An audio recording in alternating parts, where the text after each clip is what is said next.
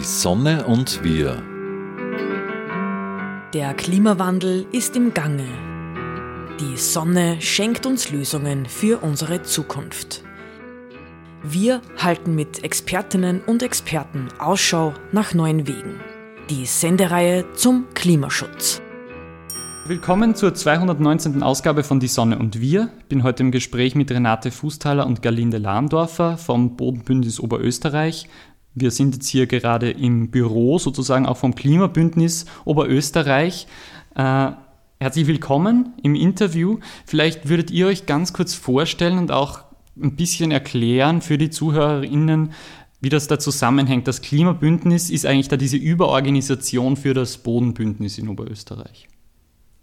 Genau, also das Klimabündnis ist sozusagen der Dachverein, äh, wo wir auch angestellt sind und das Bodenbündnis beschäftigt sich eben mit den Themen Biodiversität und Boden. Boden ist ja auch im Klimaschutz, aber vor allem in der Anpassung an den Klimawandel ganz, ganz entscheidend und da gibt es sehr viele Zusammenhänge zwischen Klima und Boden und deswegen sind wir vom Bodenbündnis auch da sehr also eingebunden in das Netzwerk der, des Klimabündnisses. In dieser heutigen Sendung besprechen wir jetzt äh, das Thema Nachhaltigkeit in unseren Gärten, beziehungsweise auch auf der anderen Seite ein bisschen vielleicht die negativen Einflüsse, die die Gärten auch auf die Umwelt oder eben auf unseren Boden im Prinzip haben können. Danke, dass Sie beide sich Zeit nehmen. Vielleicht steigen wir grundsätzlich einmal ein, welche Rolle spielen unsere Gärten überhaupt in der Nachhaltigkeit? Das sind jetzt doch eigentlich relativ kleine Räume, nur jetzt flächenmäßig, wenn man es vergleicht, private Gärten da ist jetzt nicht viel prozentuell sozusagen zu holen in, in Oberösterreich. Welche Rolle kann da trotzdem die Nachhaltigkeit haben? Also die Gärten, das stimmt natürlich im Vergleich zu den landwirtschaftlichen Flächen, sind das natürlich kleinere Flächen. Auf der anderen Seite können sie natürlich für die Vielfalt und ähm, auch zum Teil für die Ernährung durchaus wichtige Rolle einnehmen. Vor allem spielen sie auch in der, dahingehend eine Rolle, weil in der Landwirtschaft herrscht natürlich ein gewisser Produktionsdruck natürlich, während einfach in den Gärten ähm, ja, da ist sozusagen dieser Anspruch, dass wirklich hohe Erträge geschaffen werden müssen am Gemüsebeet ja nicht gegeben und von daher äh, spricht auch nichts sozusagen dagegen, den einen, einen Garten dann auch äh, extensiver und dadurch auch nachhaltiger zu, zu pflegen. Das heißt, da geht es um Einsatz von Dünger, da geht es um Einsatz von Pflanzenschutzmittel, äh, wo man wirklich im Garten zum Beispiel einfach wirklich ähm, ja den meisten Fällen gut darauf verzichten kann. Äh, und eben einfach durch diese Kleinstrukturiertheit in den Gärten sind es oft sehr vielfältige Flächen mit, mit Bäumen, mit Sträuchern, mit Stauden, mit, mit vielleicht Wiesenflächen. Und die können einfach ein großes, ähm, ja, großer Ort der Vielfalt sein und von daher für die Insektenwelt und für die, für die Tierwelt ganz wichtige Rückzugsrefugien darstellen. Ja, und ich glaube, man darf nicht unterschätzen, es sind zwar natürlich kleine Flächen, jetzt, wie du schon gesagt hast, Gerlinde, im Vergleich zu landwirtschaftlichen Flächen, aber die kann man eben sehr vielfältig gestalten, weil eben dieser, dieser Produktionsdruck nicht dahinter ist. Und auch in der, in der Vielfalt, wenn mehrere Gärten recht naturnah gestaltet sind äh, und auch die räumliche Nähe gegeben ist für Insekten, für, für diverse Kleintiere, äh, dann sind das so eine Art, Art Biotope, die sie dann ähm, wiederholen und dann auch wieder einen, einen größeren Effekt haben kann. Also das, diese, diese, diese Vermehrung quasi dieser, dieser Fläche und vor allem der, der, der Vielfalt. Also es geht uns, wir betonen das immer wieder in unseren Projekten, dass es um, uns um die Vielfalt geht und eher nicht um, die, um den Größenbezug, sondern man kann auf einer kleinen Fläche äh, mit ganz viel vielfältigen Strukturen oft weit mehr oder sehr viel mehr ähm, bewirken als auf großen Flächen, die dann als Monokulturen und strukturarm bewirtschaftet werden. Wenn man, jetzt, wenn man jetzt genauer betrachtet, auch den Boden in diesem Bereich von nachhaltigen Garten, so wie Sie es jetzt beschrieben haben, Natur ist da nicht gleich Natur und quasi der, der Untergrund, der, der braucht ja auch was Bestimmtes. Also wie schaut eigentlich ein gesunder Boden dann aus? Kann man das in einem Garten erreichen? Sozusagen, äh, ist natürlich sehr davon abhängig, ähm, was für Geschichte hat dieser Garten, was für einen Boden habe ich dort. Ähm, ähm, natürlich Boden ist nicht gleich Boden. Wir haben in Oberösterreich auch sehr viele unterschiedliche Bodentypen und das ist natürlich entscheidend darüber auch, wie der Gartenerfolg oder, oder, oder was für einen Boden ich habe. Aber ähm, natürlich gerade auf Flächen, die zum Beispiel sehr lang als Gemüsegebiet, Gemüsebeet ge, äh, genutzt wurden. Da gibt es so alte Klostergärten, die einfach über fast Jahrhunderte gehegt und gepflegt werden. Da, da sind Humusgehalte sozusagen erreicht worden durch diese äh, Pflege, ähm, die, die ganz äh, enorm sind. Das heißt, ähm, Boden ist nicht gleich Boden und es ist gut, wenn man einen Garten hat oder vielleicht auch startet mit einem Garten, ähm, dass man einfach auch schaut, was für Bodentype vielleicht hat man. Und ähm, da gibt's in Oberösterreich gibt's flächendeckend auch diese Bodenfunktionskarten, wo man reinschauen kann äh, und sich anschauen kann, was für einen Boden habe ich denn einmal als Ausgangs sozusagen Situation in meinem Garten.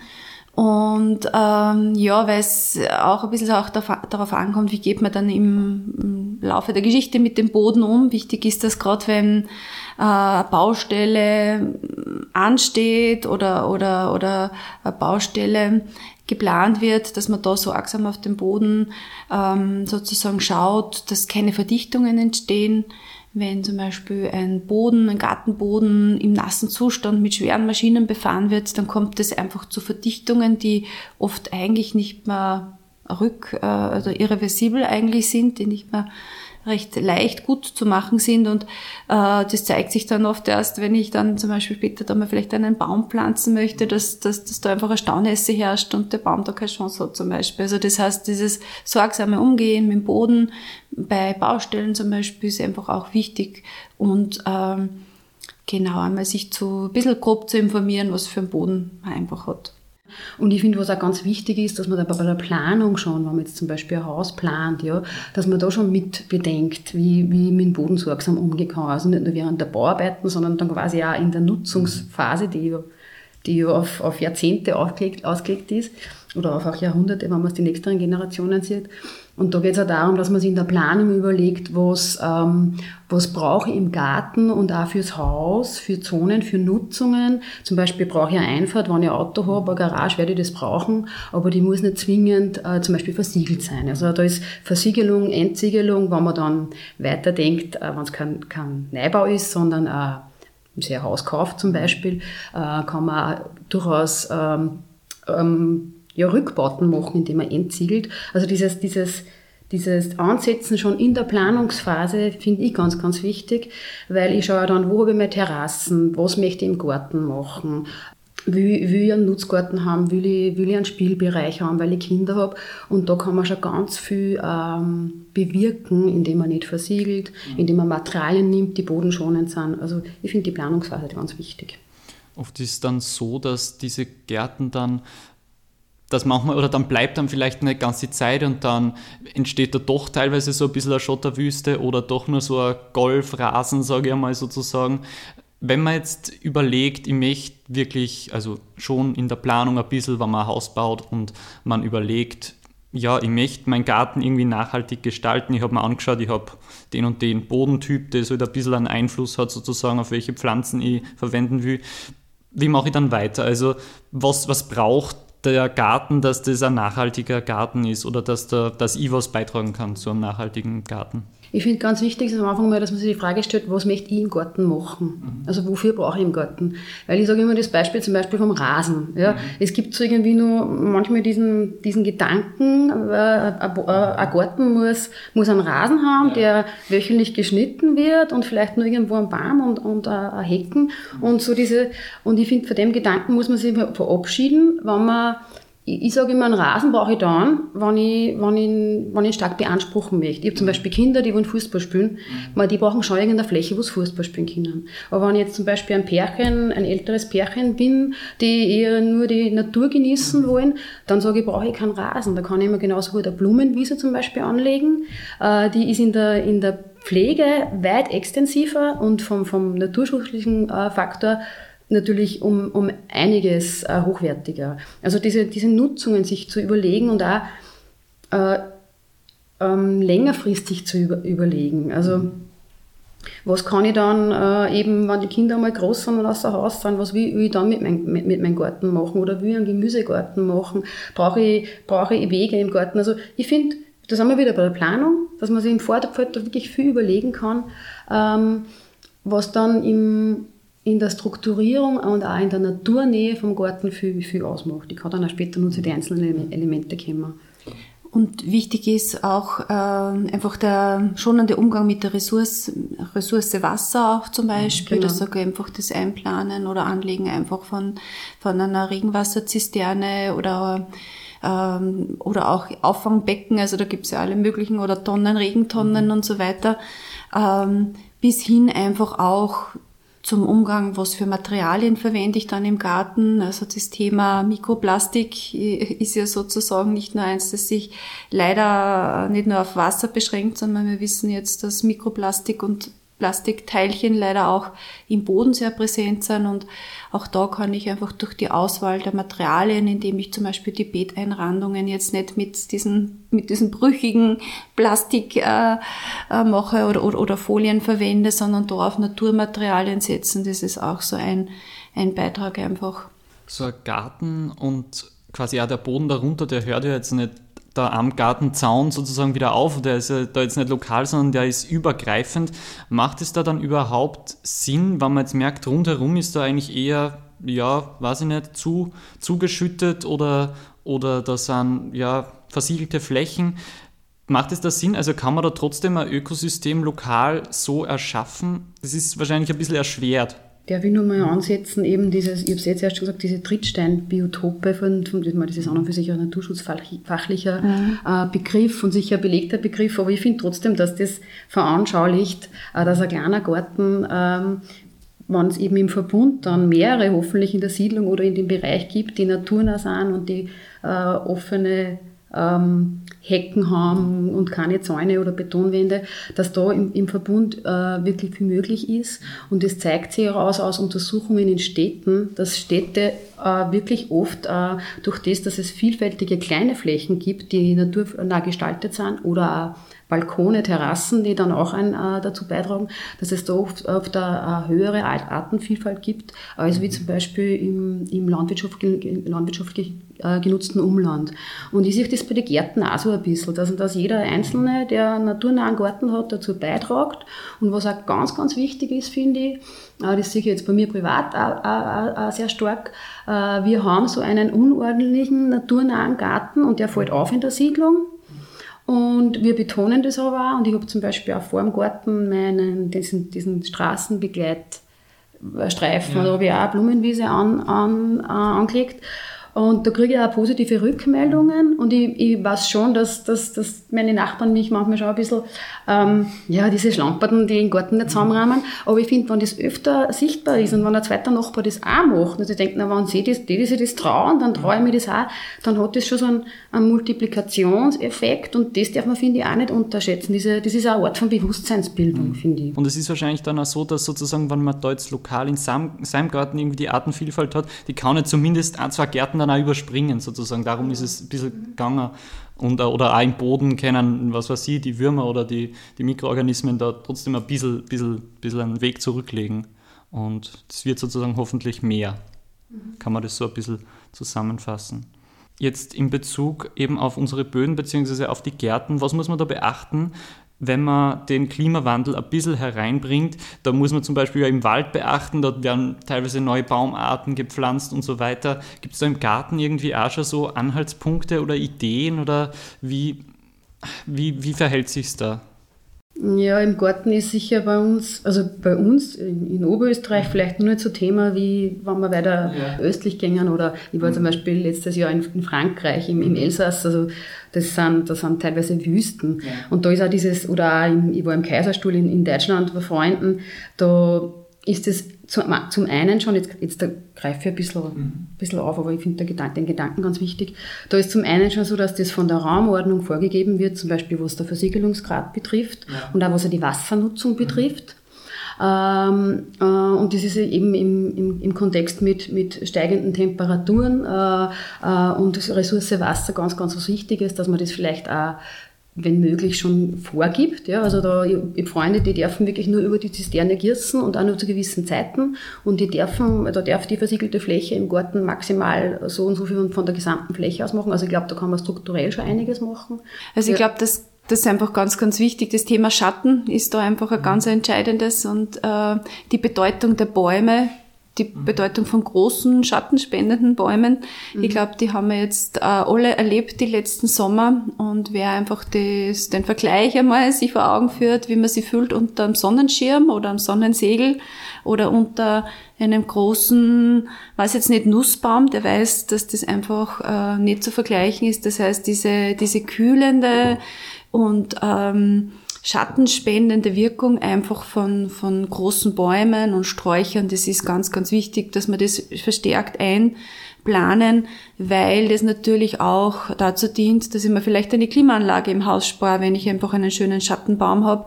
Und das ist natürlich dann wieder klimaschutzrelevant, wenn ich einfach nicht so viel Energie brauche. Also das heißt, dieses Element Schatten, äh, einfach auf Hitzeinseln äh, schauen, dass man die reduziert, Versiegelungsgrad reduziert, weil auch da gibt's äh, ganz klare Belege, dass sich einfach eine Asphalt- oder Betonfläche viel stärker erhitzt, als wie wenn ich zum Beispiel ein Pflaster mit, auch mit Moos oder begrünten Fugen habe. Das ist viel kühler. Also das heißt, das Thema Umgang mit, mit Hitze äh, ist ganz entscheidend. Und das zweite einfach der Umgang mit Wasser. Also das Wasser wird künftig einfach auch knapper werden. Das, davon kann man wahrscheinlich ausgehen. Schon jetzt haben wir zum Teil sinkende Grundwasserspiegel. Äh, das heißt einfach Regenwasser effizient nutzen und auch bei der Planung einfach berücksichtigen. Und natürlich einfach die, die Sortenauswahl wird äh, künftig natürlich auch eine Rolle spielen und die standortgerechte Auswahl der Pflanzen, dass ich mir einfach, ja, das Gießen zum Teil dann vielleicht durch die, durch die Sortenauswahl dann auch im Garten ein bisschen ersparen kann. Vielleicht darf ich da nochmal auf das Bild mit dem Rasen zurückkommen. Das ist also ein, ein klassisches Beispiel. Der Rasen ist eine Monokultur aus wenigen verschiedenen Gräsern. Ähm, das ist ein Hochleistungs- Kultur eigentlich und die braucht halt auch zum einen natürlich einen guten, gesunden Boden und zum anderen auch äh, das Wasser, damit der eben, wenn der wöchentlich geschnitten wird, ist das eine enorme Belastung und ähm, dem kann man eben auch entgegenwirken, indem man sagt, es muss nicht unbedingt der Rasen sein, es kann ein Kräuterrasen sein, da ist der Kräuteranteil viel, viel höher, der hält Trockenperioden viel besser aus oder man geht eben in, im Schritt weiter zur Blumenwiese, wenn man es nicht so ähm, äh, in, intensiv nutzen muss. Also da gibt es von der Pflanzen und von der von der, vom, vom Pflanzenverbund äh, auch viele Möglichkeiten, wie man, wie man da einfach ressourcenschonend, äh, wasserschonend ähm, das anlegen kann.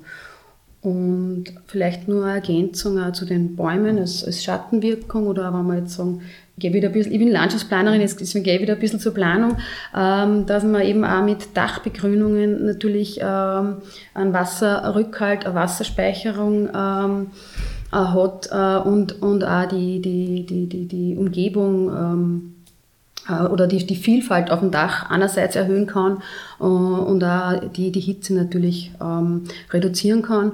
Und viele wissen das nicht. Ähm, wir betonen es immer wieder, dass eine Dachbegrünung äh, die, das Dach eigentlich schützt und, und die Lebensdauer vom, vom, vom Dach äh, ähm, quasi verlängert. Also das ist auch, gehört für mich auch ein bisschen zum Garten dazu. Das ist halt der Garten dann auf dem Dach oder auch der Garten an der Fassade, wenn ich in, Fassade, in Richtung Fassadenbegrünungen denke, die, die einfach auch äh, eine dämmende äh, Funktion haben können, vor allem im, im, im Sommer. Und noch dazu halt auch für die, für die, für die Tiere und, und, und ähm, für die, für, die, für, für die Umwelt quasi äh, Positives, nicht nur für Menschen Positives mitbringen. Wenn man jetzt ähm, sozusagen seinen Garten, wenn man jetzt sagt, wir wollen da einen perfekten, nachhaltigen Garten haben, unter Anführungszeichen, das ist perfekt, weil es ist wie man es schon gehört hat, mit jedem, jede Lebenssituation ein bisschen unterschiedlich. Wenn man jetzt wirklich auf diesen Nachhaltigkeitsaspekt eingeht, was braucht man da in diesem Garten? Vielleicht können wir da ein paar dieser Maßnahmen, die man machen kann, nur ein bisschen, bisschen genauer eingehen oder mhm. besprechen.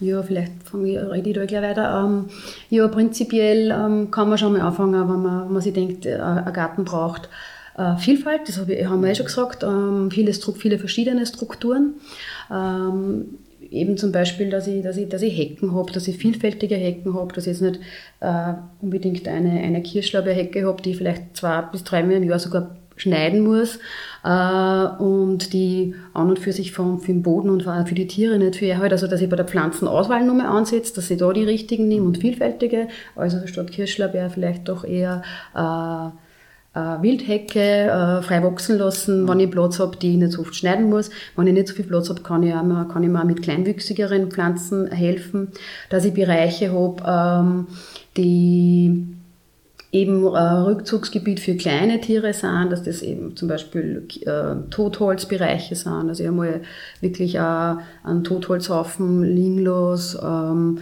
äh, oder auch, wenn ich Bepflanzungen mache, mit, mit, mit Stauden zum Beispiel, Beete anlege, dass die auch dass ich die wachsen lasse und auch den Winter vielleicht stehen lasse und nicht zurückschneide. Oder auch im Gemüsegarten kann ich ganz, ganz viel machen mit Vielfalt.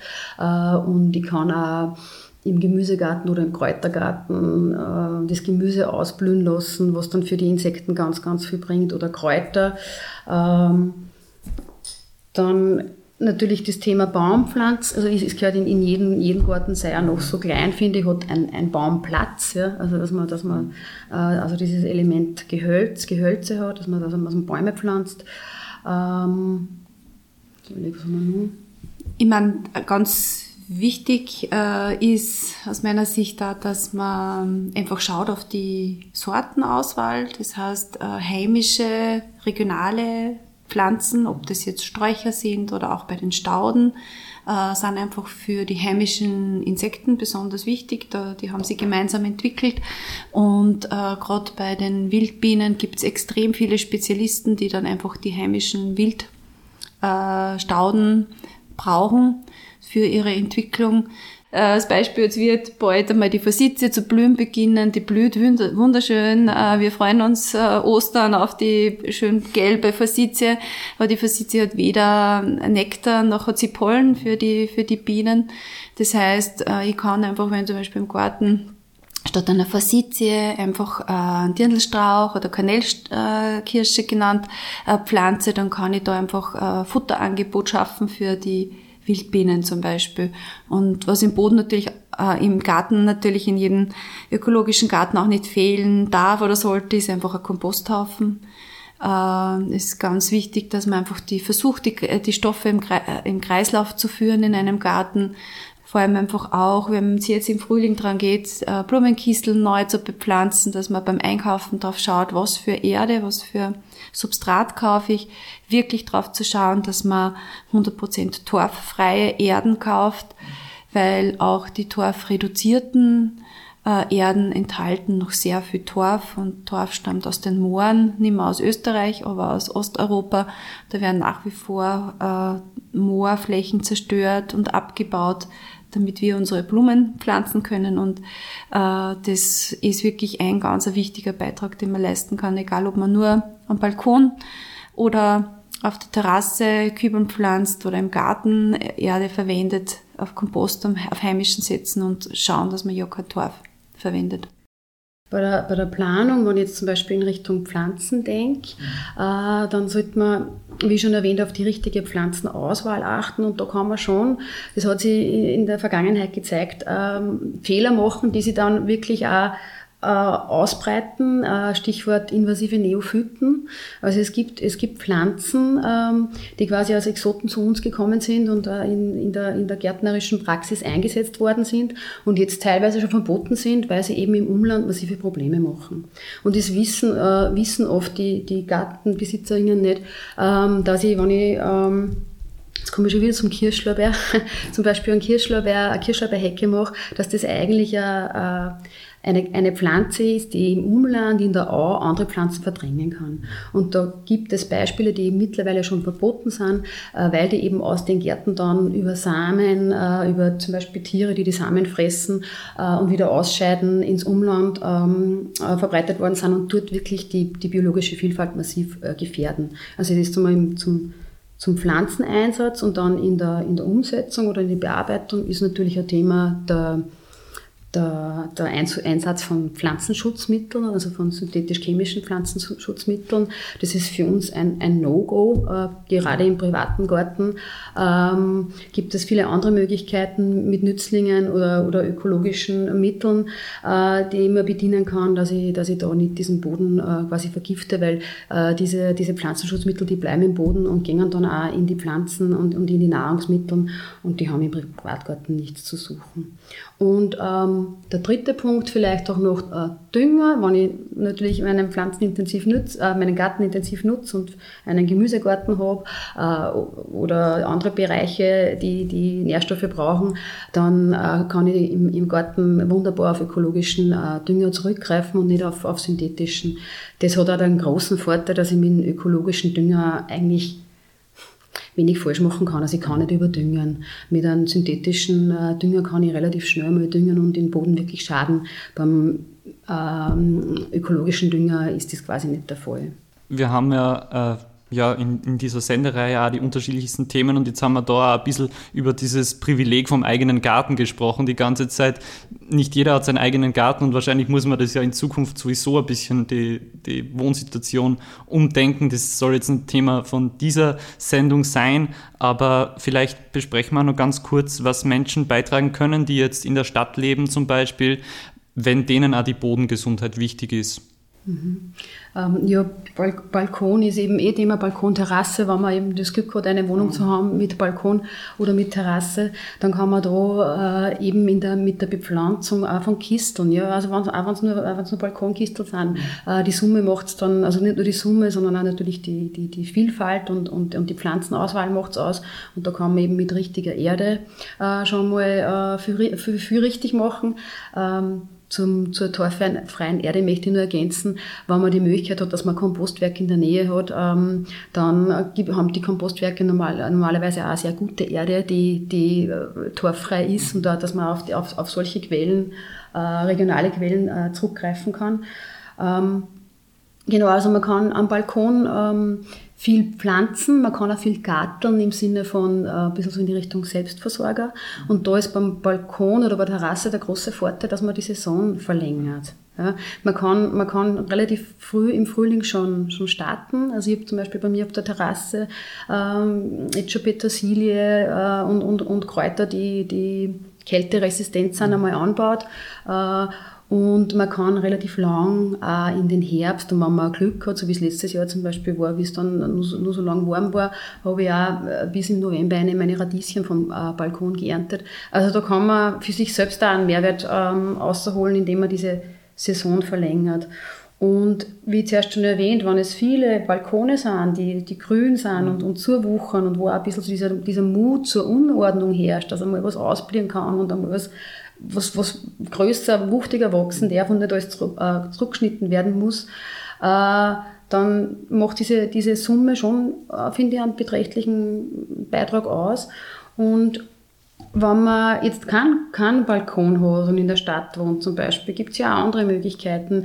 Ähm, man kann ähm, schauen, was ist im öffentlichen Raum möglich, einmal mit der Gemeinde äh, oder mit dem Magistrat reden, kann ich auf der Fläche vielleicht einmal äh, was anbauen oder kann ich da eine Blumenwiese anlegen oder darf ich da weiß ich nicht, meine, meine Kartoffeln äh, setzen mhm. etc. Also ich, ich glaube da, ich finde schon ein bisschen, man kann sich diesen öffentlichen Raum, der eh oft sehr einseitig genutzt wird, auch ein bisschen zurückerobern ähm, und äh, da ähm, garteln und auch initi also Projekte initiieren, also Gemeinschaftsgärten zum Beispiel. Da sind wir auch vom Bodenbündnis äh, Ansprechstelle für GemeinschaftsgärtnerInnen. Und ähm, das ist halt auch eine schöne, eine schöne Möglichkeit, in der, in der Gemeinschaft äh, ähm, was zu produzieren und sich auszutauschen und auch was für, für, den, für den Boden und für den Klimaschutz zu tun. Ähm, ich glaube, ganz ja. wichtig ist eben auch, weil du das angesprochen hast, auch mit, mit Gemüse, Gemüse ziehen, ähm, dass auch wenn man zum Beispiel nur kleine Flächen oder so zur Verfügung hat oder, oder Töpfe oder so, ich glaube, man, man lernt, und das ist ja das Schöne am Garteln und am Umgang mit, mit, mit Boden einfach auch äh, Wertschätzung, was Lebensmittel angeht.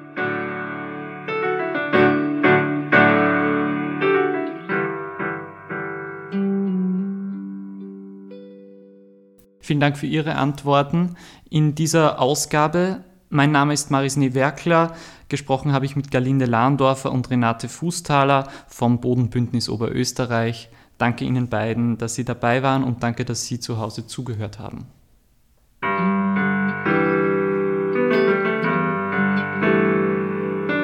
Die Sonne und wir